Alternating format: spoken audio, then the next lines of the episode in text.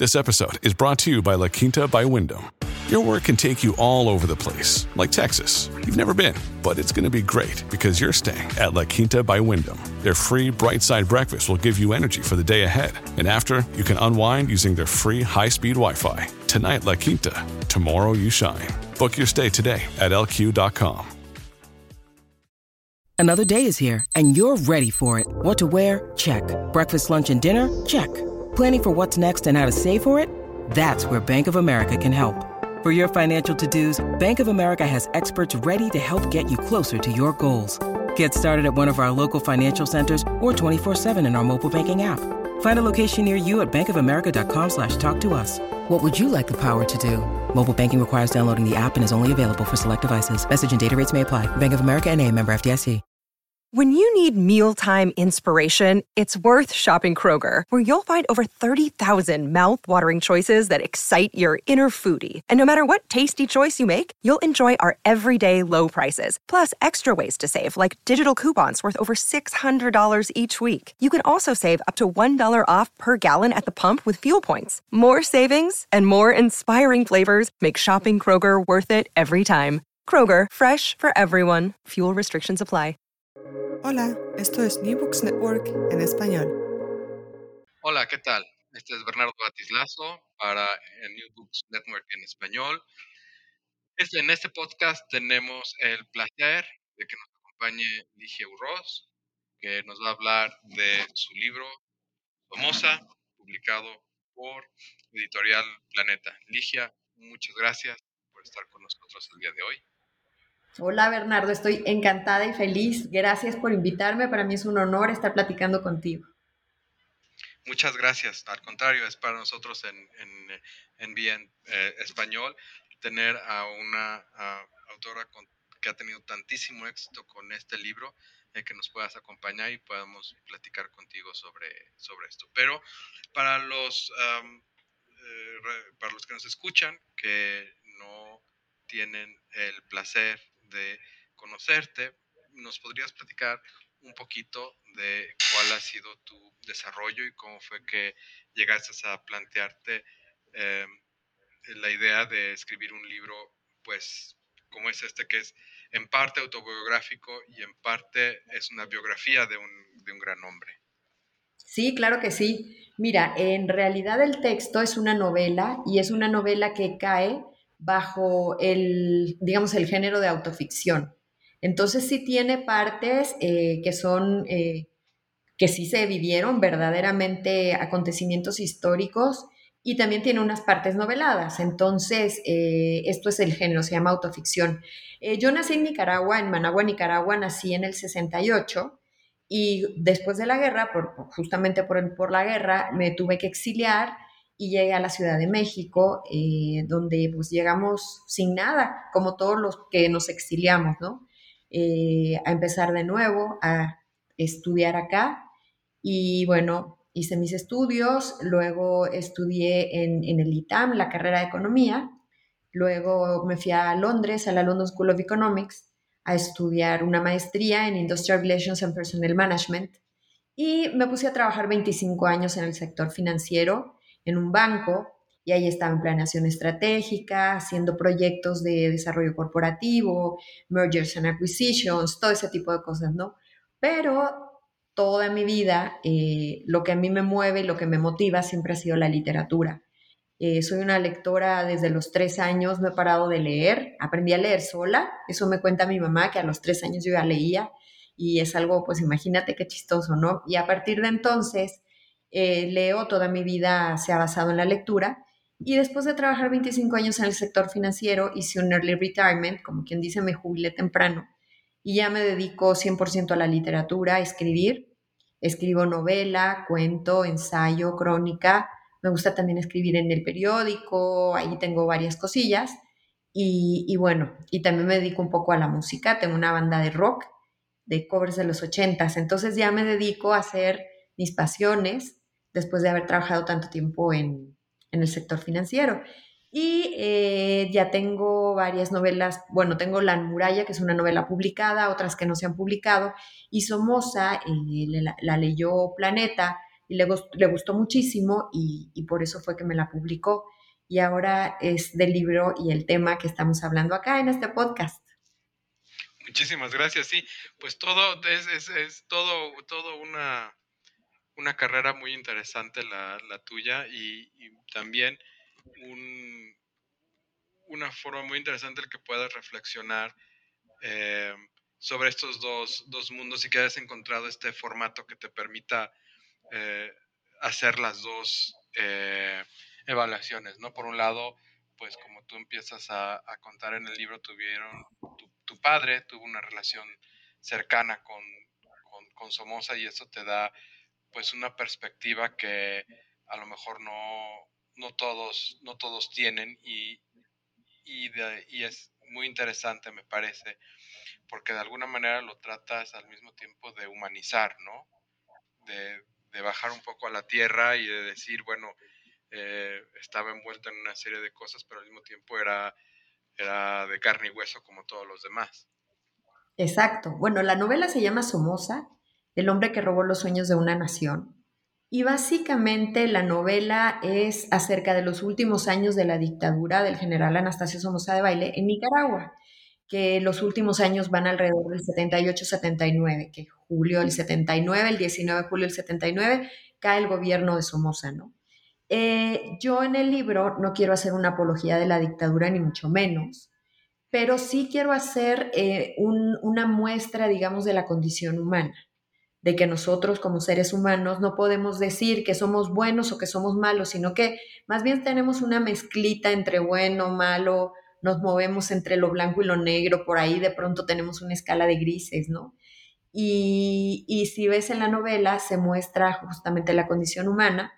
La novela está dividida en dos partes. La primera parte es el asesinato del general por medio de un comando de, de argentinos, liderada por un argentino, y la segunda parte es una parte mucho más íntima, que es ahí una multiplicidad de voces entre Ligia Niña, que fue la que vivió acontecimientos muy cercanos al general y que puede narrar esos acontecimientos cercanos, y está la Ligia adulta, que es esta Ligia, la cual reclama, la cual le dice a Somoza, ¿por qué me quedé sin tierra? ¿Por qué me desarraigué? ¿Por qué pasó esto y lo otro? ¿no? Y también está la voz del omnisciente, entonces hay una pluralidad de voces y es para mí es la parte medular de la novela esta multiplicidad de voces para poder desentrañar estos dolores y estas cicatrices que lleva en realidad la guerra, ¿no? La dictadura. Y básicamente va de eso, eh, más bien de la condición humana, de que sufrimos con el exilio, de que duele cuando estás viviendo una guerra y cómo un personaje tan importante como un dictador puede tener de pronto sus matices buenos y de pronto sus matices terribles.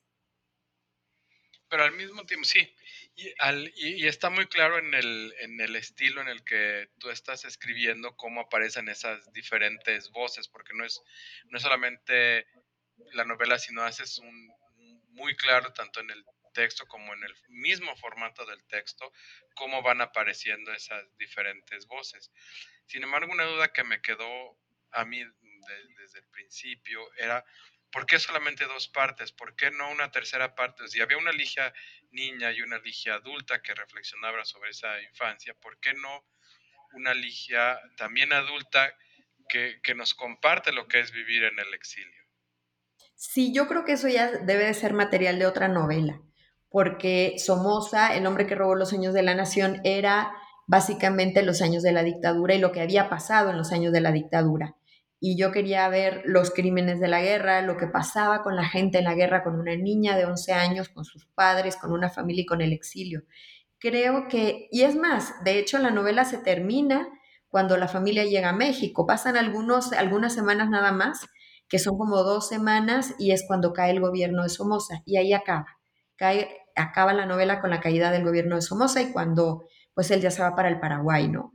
Y, y, pues sí, creo que sí se puede seguir escribiendo porque siempre se puede seguir escribiendo y creo que para mí la novela acababa ahí, que era lo que yo quería entregar, mi punto de vista de, de esos años de dictadura, pero por supuesto que se puede seguir escribiendo, aunque eso ya no sería materia de la dictadura, sino más bien sería lo que le ocurrió a una familia en el exilio o lo que le ocurrió a esta niña después de las atrocidades de la guerra y llegar a un país diferente.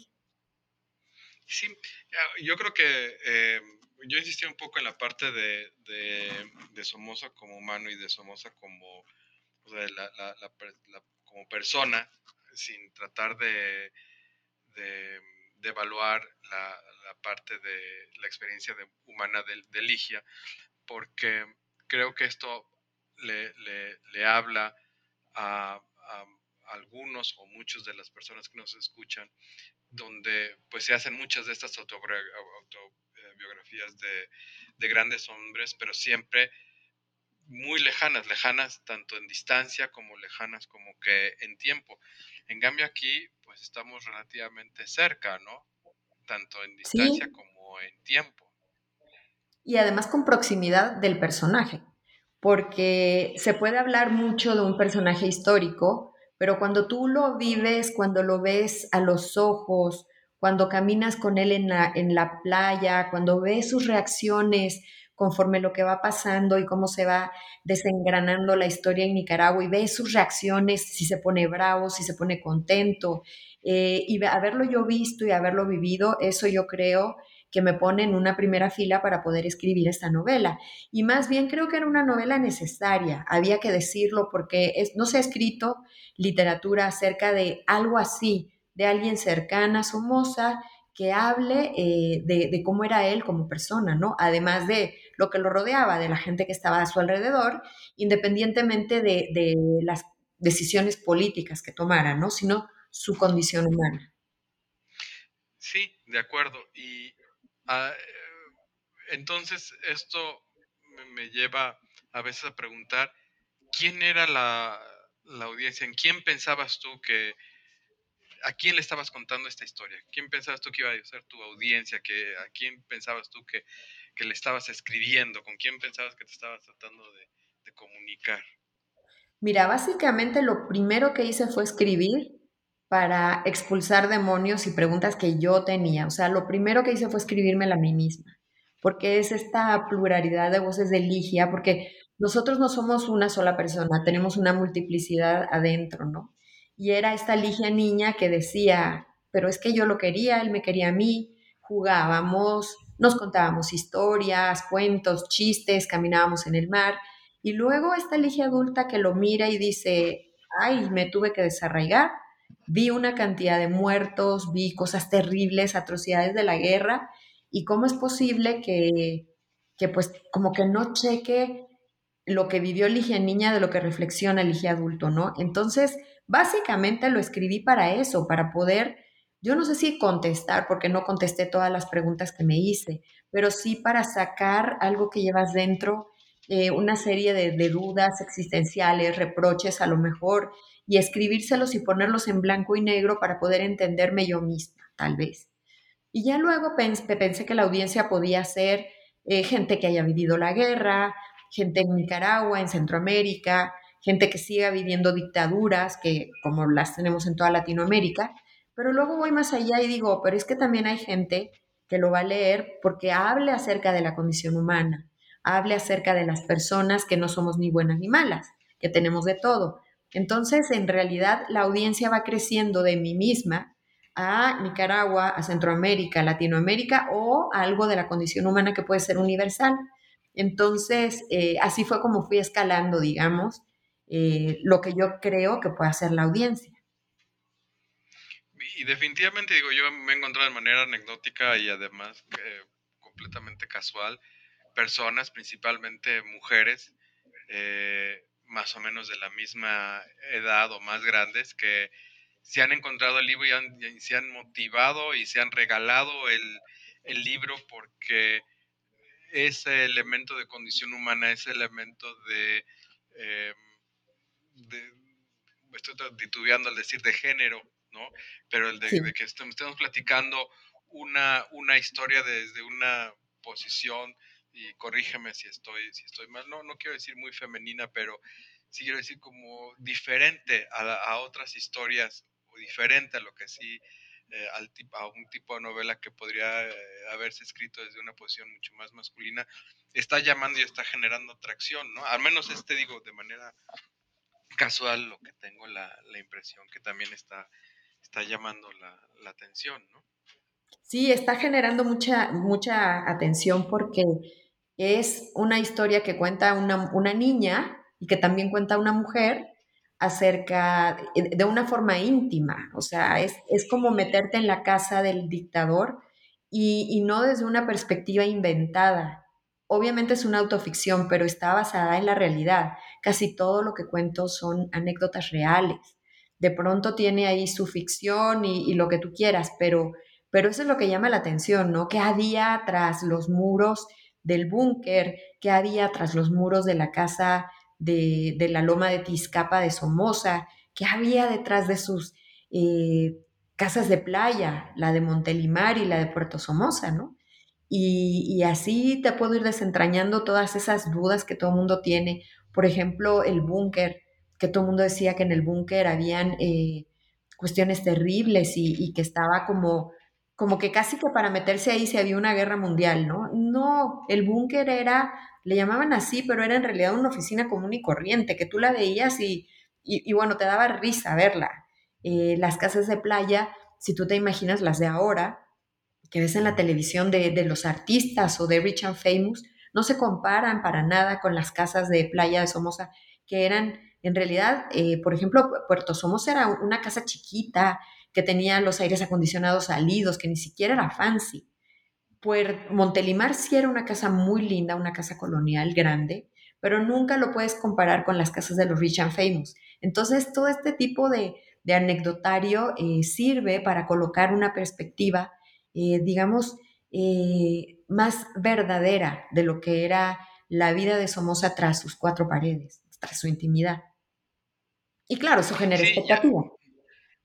Sí, y, y, pero también elementos muy mundanos en América Latina, como el que al, al, coronel lo, lo llegan a, a casar, ¿no? Porque lo traiciona el amante, ¿no? O, o, porque Somoza también se va y es, y es con un berrinche del amante con el que ¿no? cambian un poco las cosas y el, comando este puede, puede hacerlo. Y, supongo que ahí un poco, eh, o más bien, ahí el haber podido manejar la parte de ficción, eh, hasta qué punto tú puedes llegar y, y incorporar anécdotas, chismes, eh, comentarios que hizo la gente, cosas que, que, estaban por ahí volando y que puedes o no creer. Entonces, supongo que con eso lo puedes meter y decir, bueno, esto es ficción, ¿no? A mí no me, me pongan, yo no, yo no voy a poner la mano en el fuego por nada ni, ni nadie, ¿no? Sí, es un libro, no es un libro de historia, es una novela, es ficción 100%. Eh, que esté basada en, en, la vida real y que sea autoficción porque fueron cosas que yo viví, eso ya es otro género. Pero sí, definitivamente es ficción y cualquier cosa que se parezca, como dicen, que cualquier cosa que se parezca a la realidad es mera coincidencia. Pero sí, sí, pero sin embargo, sin embargo es una ficción que está, eh, por utilizar otro anglicismo, grounded, que está establecida, que está basada en, en hechos reales y que no está muy alejada de la, de la realidad, ¿no? El, el, ejemplo que ponía este de, del, del, papel de las amantes, pues es una cosa que muchas personas y muchas familias viven en el día a día, a lo mejor en una forma no tan trágica, a lo mejor una cosa no muy, muy, no tan dramática, ¿no? Eh, pero, pero que esté ahí, ¿no? Eh, y, y, y, que lo tienen que, y que lo tienen que, que manejar. Pero um, uh, al mismo tiempo, eh, tú estás combinando, además de, de, estos niveles más abstractos, eh, como tú mismo has dicho, no solamente una persona, sino una región de la que hablamos muy poco y de la que claro, se estudia pues sí. muy poco. Bueno, imagínate que toda Latinoamérica tenemos dictaduras. Ahora, tristemente, en Nicaragua se replica una dictadura. Eh, Venezuela, puedes ver una dictadura. Cuba, eh, la hubo en, en, Paraguay en Argentina, o sea, si yo te nombrara la pobre Latinoamérica como hemos sufrido eh, de falta de democracia, es una cuestión terrible y, creo que es bueno hablar de las dictaduras porque todavía no las podemos quitar de la faz de Latinoamérica y todavía se siguen replicando. lo cual es tristísimo. Y sí, sí hay bastante literatura acerca de, la, de las dictaduras latinoamericanas, sí ha sido tema de reflexión de escritores, de periodistas, de, de, gente que hace análisis político, ¿no? ¿Por qué estamos inmiscuidos en, en dictaduras y por qué se siguen replicando? Sí, pero precisamente yo creo que le das al clavo en este último comentario de que hemos eh, permitido que, eh, permitido, por llamarle de alguna forma, que sea eh, el análisis político el que domine el estudio de las dictaduras y, los impactos que tienen las dictaduras sobre interno o, o, externo, ¿no? Y, y con esto o con esta historia, aunque es una novela, aunque es una novela que, tú defiendes como novela ficción, pues llama a, que nos planteemos em, no solamente el estudio de Somoza, no solamente el estudio de Nicaragua, sino también el que lo veamos desde otra perspectiva, que como tú bien dices es la perspectiva humana. ¿no? Exacto. Y, Exacto, sí, porque por ejemplo lo que dices de la parte de las amantes, ¿no? Como que no te imaginas el dictador, nada más estás pensándolo en cómo está eh, matando gente y cómo está asesinando y tirando personas en el volcán. En este sentido, ver que, el hombre se enamora, el hombre se enamora perdidamente. Primero lo casan con su prima hermana y, y obviamente es un matrimonio arreglado porque él estaba antes enamorado de su novia de juventud, que se llamaba Berta Zambrano, y no lo dejan casarse con su novia de juventud. Eh, hacen un matrimonio arreglado con doña Hope eh, Portocarrero y, claro, es su prima, pero pues es que yo creo que las cosas arregladas no terminan por no funcionar y él se enamora perdidamente de Dinora, de Dinora Samson. Entonces eh, viene en la novela esta perspectiva de Somoza hombre, Somoza eh, que quiere a una persona que está profundamente enamorado y que toma varias decisiones con respecto también al amor, ¿no? Entonces es bien importante conocer esta parte también, es importante conocer esta parte de los hombres y de, la dictadura, de los dictadores más bien, de que tienen esta parte humana y esta parte de, amor y, que también se enamoran, también lloran, también se enojan, también matan y, pues tienen esta gama de, pues de, de, sensaciones y de emociones que muy pocas veces se habla de ellas. Sí, ¿y qué, ¿Cómo fue que como tú entrando a la literatura, que te, qué fue lo que te llevó a tratar de explorar la parte humana? ¿Quién fue el que te influenció? ¿Qué, qué tipo de, libros fueron los que te llevaron a tratar de abordar dentro de tu trabajo el explorar el carácter de lo que es el ser humano? Mira, yo creo que cuando iba yo a hablar de dictadura, eh, pensé inmediatamente en Honoré de Balzac, que es un escritor increíble que habla acerca de la condición humana y, creo que quería yo tomar esa perspectiva, tomar ese cauce y ese río para poder hablar de un personaje que, que no quería yo mostrar un lado ni blanco ni negro, sino las aristas, las aristas de, de lo que puede ser una persona. A veces tenemos pensamientos positivos, pensamientos negativos, pensamientos de amor a la vida, pensamientos de, que a lo mejor ya no quieres seguir viviendo, ¿no? Y, todo eso que trata la condición humana eh, era lo que yo quería que se viera en Somoza, para que la gente lo conociera a través de, todas sus perspectivas. Y de hecho, eh, al estudiarlo, puedes ver que la primera parte es la perspectiva de los que lo matan y la segunda parte es la perspectiva íntima de alguien que lo quiere. Entonces, aquí también puedes ver un juego de, digamos, los dos lados de la moneda, porque si tú piensas en que el comando argentino, que es el comando que lo mata, son los buenos, y te lo digo entre comillas, porque supuestamente son los que van a sacar a Nicaragua del peligro de que regrese el dictador o del peligro de que regrese el hijo con la investidura del dictador y siga eh, procreando, digamos, la dictadura per secula seculorum, eh, te das cuenta que este comando argentino también mata y también mata a sangre fría y, entonces te das cuenta cómo ellos también sienten y cómo lo quieren eh, asesinar y cómo lo quieren ver muerto. Entonces, como los buenos, supuestamente los buenos, también piensan en sangre y pasan a través de la sangre para cometer este asesinato. Y también ves cómo Somoza, que supuestamente es el lado malo, digo otra vez entre comillas, que es el lado de la dictadura, el lado de la guerra, eh, también tiene sus momentos de amor, sus momentos de ternura, sus momentos de, buena, de buena gente, ¿no? Así es, así somos los seres humanos. Y entonces en esta misma línea de, cómo somos los seres humanos, hay un elemento también aquí de, vivencia que tú lo has mencionado, que es el, la parte de vivir en el, en el exilio.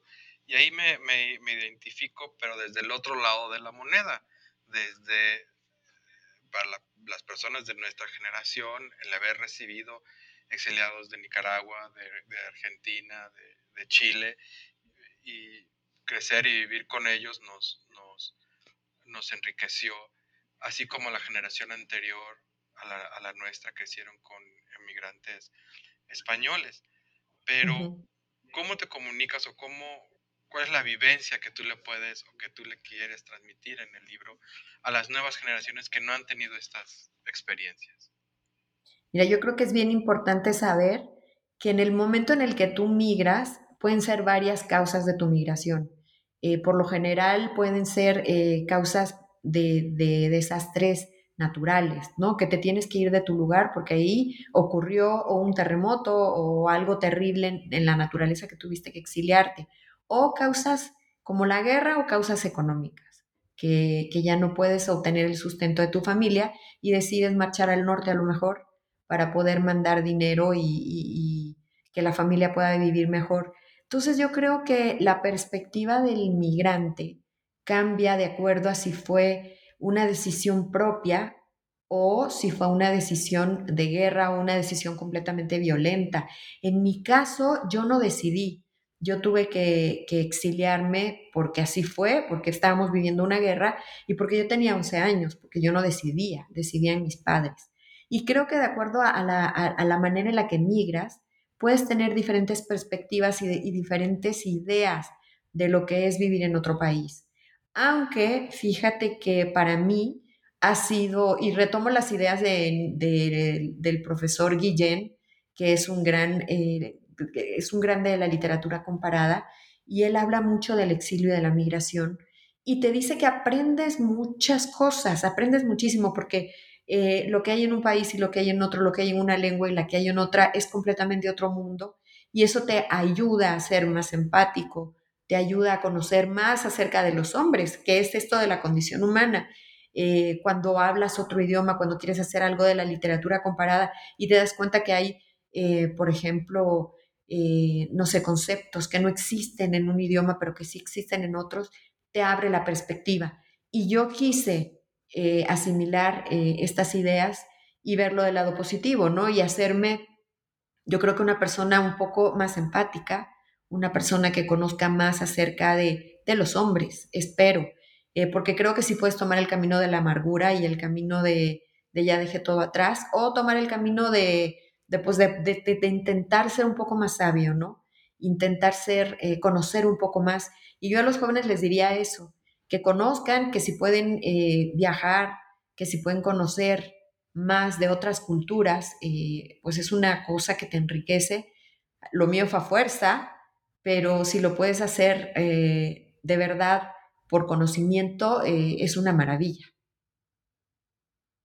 Y muchas gracias. Y, cambiando un poco, un poco de tema a, lo que hablábamos hace, hace un momento, y es eh, para poder tener esta historia, eh, digamos que bien centrada, pero al mismo tiempo tener la ficción, a lo que quiero llegar es qué tipo de fuentes o cómo, cómo fue que, que fuiste eh, recobrando elementos, hiciste trabajo de campo, hiciste algún tipo de trabajo de archivo, em, cómo fue el proceso de decir, bueno, esto es lo que sé y, eso es lo que tengo que, llenar y a lo mejor eso es lo que no quiero contar. Sí, fíjate que la novela fue un ejercicio profundo de memoria, un ejercicio muy importante de recuerdo y de recuerdos familiares. Entonces tenía yo mis fuentes. Mi fuente principal es lo que yo recuerdo, lo que yo vi, lo que yo olí, sentí. Y luego tenía la fuente de los diarios de mi papá. Y esa fuente más bien fue, eh, eh, digamos, él apuntaba, viernes, por decirte, 20 de junio del 78. Hoy fuimos a Montelimar y estuvimos con el general. Eh, sábado 29. Él no ponía más que lo que había hecho. Entonces, para mí, eso me daba la perspectiva de qué era lo que habían ocurrido en esos días. Entonces, con eso empecé a llenar los de memoria. Y luego eh, vino todo el estudio de la mentalidad y de cómo pensaba Somoza. Entonces, por ejemplo, un, libro muy importante fue eh, un libro que él escribió, más bien fue una entrevista que le hicieron, que le hizo un periodista norteamericano que se llama Nicaragua Traicionada, el libro. Y él ahí cuenta mucho acerca de, de lo que él vivió en Nicaragua y de las decisiones que tomó. Entonces también ese libro tiene mucho para construir el personaje de Somoza en la novela y también toda la parte del comando sandinista. Ahí eh, estoy basada en el libro este periodístico de Claribel Alegría que se llama Death of Somoza. Entonces aquí, aquí viene todo lo del comando que lo mata, de lo que ocurre y todo. Entonces ahí tomé también una parte muy importante de perspectiva acerca de, pues, del comando y claro, lectura de, un montón de literatura nicaragüense de qué es lo que siente eh, la gente en la guerra, tanto los soldados como leí también eh, libros de, por ejemplo, gente que se iba a, luchar del lado del frente y, cómo vivían en la selva, cómo, imagínate, le salen los hongos en los pies por estar caminando con botas por semanas y semanas, no tener un lugar donde bañarse, todo este problema que ocurre con la piel y, con los sentimientos también. Entonces sí es rellenar todos los huecos de la memoria por medio de, mucha lectura, de mucha bibliografía y de mucho trabajo pues que tiene de análisis que tiene la novela, ¿no? O sea, tú puedes leer la novela, se te puede ir rápido, pero en realidad tiene 10 años de escritura, de investigación y de rellenar los huecos de la memoria, que no es nada fácil porque cuando pues, pues tienes que escribir el capítulo, por ejemplo, de los muertos, que lo recuerdo perfectamente cuando pasaba ese camión de redilas donde iba apilando todos los muertos y echándoles cal, es que volverlo a escribir, revivirlo, sí es un, choque terrible para, tus emociones y, y, es bien difícil. Entonces, te imaginarás todo el trabajo que lleva las páginas, no sé si son 10, 15 páginas de ese capítulo,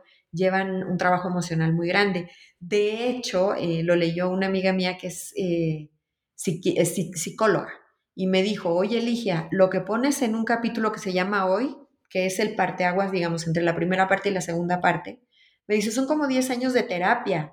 ¿Fuiste con ayuda terapéutica para poder sacar esto? Y le dije, no, mi terapia fue escribir y salió eso en la escritura. Y me dice, pues son 10 años de terapia. Entonces no sé cómo le hiciste, pero qué bueno que lo hiciste. Y, pues así, imagínate, todo lo que pueden llevar 250 eh, páginas de un libro, ¿no? Muy bien, pues, pues qué bueno que, haya sido eso. Es, realmente un trabajo que a muchos niveles es, muy, muy interesante y te agradecemos que nos hayas podido prestar un poco de tu tiempo para platicar sobre, sobre él. Eh, nada más para, para, finalizar, quisiéramos conocer un poquito más sobre eh, qué es lo que estás trabajando ahora y cuáles son tus planes de, publicación en el futuro cercano. Claro que sí, estoy, siempre estoy en un eh, colectivo de mujeres que se llama Mujeres que Cuentan y siempre estamos produciendo cada año un libro nuevo acerca de, lo que sea. Ya hemos escrito Cuento Abierto, hemos escrito eh, Mujeres que Cuentan Secretos, eh, mujeres que cuentan erótico, son 11 mujeres que cuentan erotismo, mujeres que cuentan de miedo. Entonces siempre estoy con este colectivo, siempre estoy escribiendo cuentos para el colectivo de mujeres y, me gusta mucho. Entonces seguiré escribiendo cuentos, seguiré con el colectivo de mujeres que cuentan, que son mujeres de toda Latinoamérica. Y ahora también he escrito varios artículos y, notas para los periódicos y seguiré. Y eh, ahorita sí mi proyecto más importante es mi siguiente novela, y la siguiente novela eh, básicamente va a tratar de adicciones en mujeres. Entonces iba a ser un libro muy, muy fuerte, pero ya estoy en esas, estamos en la estructura, estoy ya empezando a, a escribirlo, entonces pues ya trabajando en él. ¿Y también es autobiográfico en ese sentido? No, para nada. No, ahí sí que no. Obviamente tiene tu emoción regente y sí le pones mucho de tus emociones, pero, pero no. No, este, qué bueno y soy una afortunada de no tener ninguno de ese tipo de, de adicciones, ¿no? Pero pues ya Claro, de todas maneras es, es, es un tema, es un tema delicado y, eh, y muy importante. Pues muy bien. Pues, Ligia Urroz, muchísimas gracias por platicar con nosotros en New Books Network en, en español. Y a los que nos hayan escuchado, si les gustó esta entrevista, por favor suscríbanse a, a nuestro canal. Muchas gracias, Ligia. Al contrario, muchas gracias. Fue un gustazo platicar. Gracias por escuchar New Books Network en español.